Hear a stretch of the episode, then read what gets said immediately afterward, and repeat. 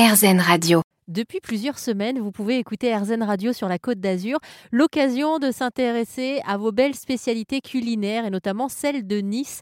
J'en ai parlé avec Aurélien qui mène chaque année une opération lumineuse puisqu'il propose des Pambagna Box pour le déjeuner ou le dîner. On peut commander sa Pambagna Box et les bénéfices sont reversés à des associations. Aurélien qui est dithyrambique sur toutes les spécialités culinaires niçoises et évidemment le Pambagna on a beaucoup de spécialités, mais le Pambagna reste un incontournable. Et c'est vrai que quand euh, j'ai lu un article il n'y a pas longtemps euh, sur euh, le Pambagna, où un très célèbre chef avait signé un partenariat avec bon les trains, la le TGV, et j'ai vu la recette du Pambagna qui proposait dans les TGV.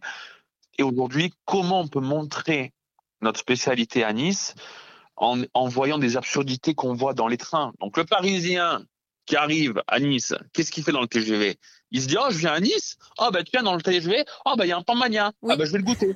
Sauf que le Pambagna, eh ben c'est le pot. Et il arrive à Nice et dit ah non, celui que je mange à Nice c'est pas le vrai, puisque dans le TGV j'en ai mangé un, il était pas comme ça. Eh non, c'est l'erreur à pas, c'est l'erreur à pas faire. Et c'est l'erreur malheureusement à pas faire. quand on arrive à Nice et qu'on veut manger un vrai Pambagna, on se rapproche d'une boulangerie pâtisserie labellisée par la Commune Libre, et là on a un Pambagna. La Commune Libre, c'est une association qui défend justement le Pambagna et qui remet un petit label à ceux qui préparent le vrai. Exactement, exactement. Ça fait plusieurs dizaines d'années qu'ils sont là.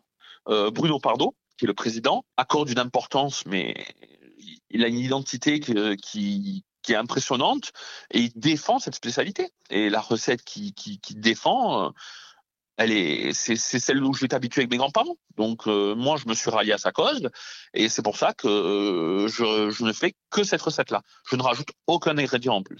Et cette recette-là, vous pouvez la tester aussi grâce au Pambagna Box que propose Aurélien depuis plusieurs années. Est-ce que vous pourriez nous en dire deux mots? Oh, C'est un événement qui est, qui est, qui est, génial. Génial parce qu'il apporte du bonheur aux gens.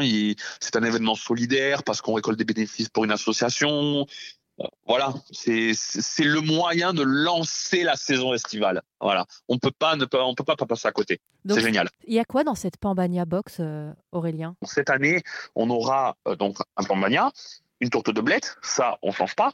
La bouteille d'eau, la bouteille de bière, on change pas non plus. Attention, on vend des bières locales.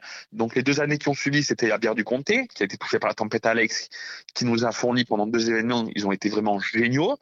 Euh, cette année, on, a, on est passé sur la Socabira. Donc Socabira, c'est une bière à base de houblon frais qui est produit ici et avec à base de pois chiches. Donc cette ce pois chiche amène une certaine rondeur à la bière qui fait qu'elle est plus facile à déguster, plus plus sympa au goût aromatique et voilà, c'est la composition de et la part de pisse saladière qu'on a rajouté en plus parce que comme le prix augmenté de la box, on voulait pas léser les gens.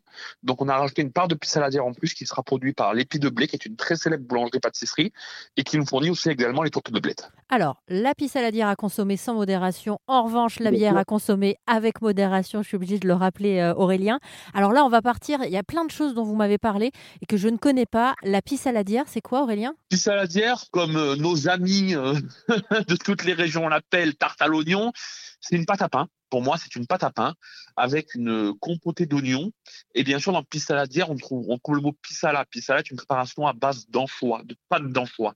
Donc, la vraie pissaladière, c'est une pâte à pain qui est gonflée et dans laquelle on va mettre un mélange de compotée d'oignons légèrement caramélisé, donc qui apporte un petit goût aussi un peu, un peu sucré, et ce mélange de pissala.